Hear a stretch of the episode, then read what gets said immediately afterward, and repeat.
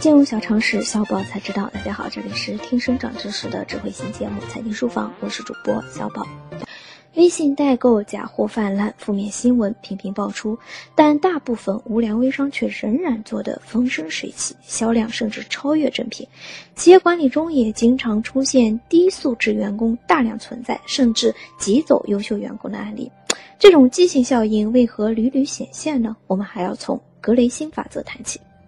格雷欣法则是一条经济法则，也称劣币驱逐良币法则，意为在双本位货币制度的情况下，两种货币同时流通时，如果其中之一发生贬值。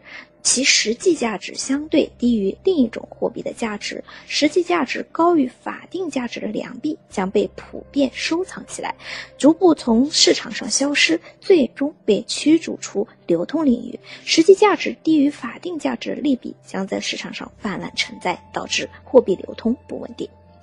在企业管理中，格雷性法则的典型案例是，在同一家企业中，由于旧人事与薪酬制度关系等，一些低素质员工的薪酬往往高出高素质员工，从而导致低素质员工对高素质员工的驱逐。国企在此方面尤其如是。一家经济效益颇佳的国有上市公司曾叙述，该公司年人均薪酬一万八千元左右。一般员工，尤其是一线员工，薪酬水平远超出本行业同类企业；但核心员工，尤其是少数关键岗位员工，薪酬却较多低于市场水平。差别主要在于，在一些国企，低素质员工对高素质员工的驱逐甚至具有系统性；而在民企则比较少见。所有企业在薪酬或人力资源管理方面，均可能发生与格雷欣所见类似的情形。实际生活中的例子也。是屡见不鲜。由于企业在薪酬管理方面没有充分体现优质优价原则，高素质员工的绝对量尤其下降。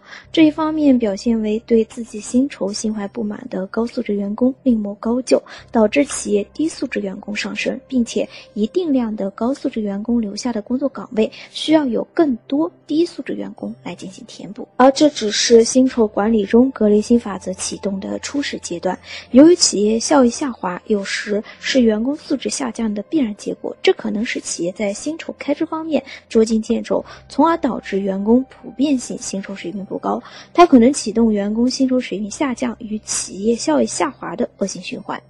现今部分企业就面临如是的尴尬处境。我们当然不能将所有高素质员工流失均归结为格雷欣法则惹的祸，但却有相当部分高素质员工的流失是由于薪酬。或人力资源管理格雷欣法则的作用。另一个典型的案例，则是在如今知识红利下，微信公众号的群魔乱舞，自媒体潮流的兴起，让一众微信原创大 V 尝到了流量的红利。越来越多的人嗅到公众号里面隐藏的商机，于是，一批伪原创崛起，通过洗稿等方式积聚流量，风头甚至一度盖过了原作者。之前沸沸扬扬的西瓜足迹纠纷，以及腾讯投资的微信公众号差评洗稿事件，便是格雷新法则在这一领域的体现。那么，在企业管理中，我们应该如何避免出现劣币驱逐良币的现象呢？解决问题的关键在于以下三个方面。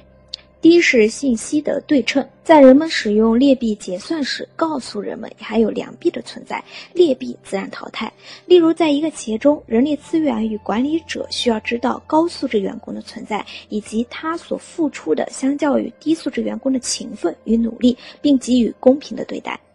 第二是充分竞争，在充分竞争的条件下，人们一定愿意利益和价值最大化，所以劣币自然被淘汰。在充分竞争的条件下，你的专业能力和你的技能水平都摆在台面上。如果你是高素质员工，你的态度以及能力难道会比不过低素质员工吗？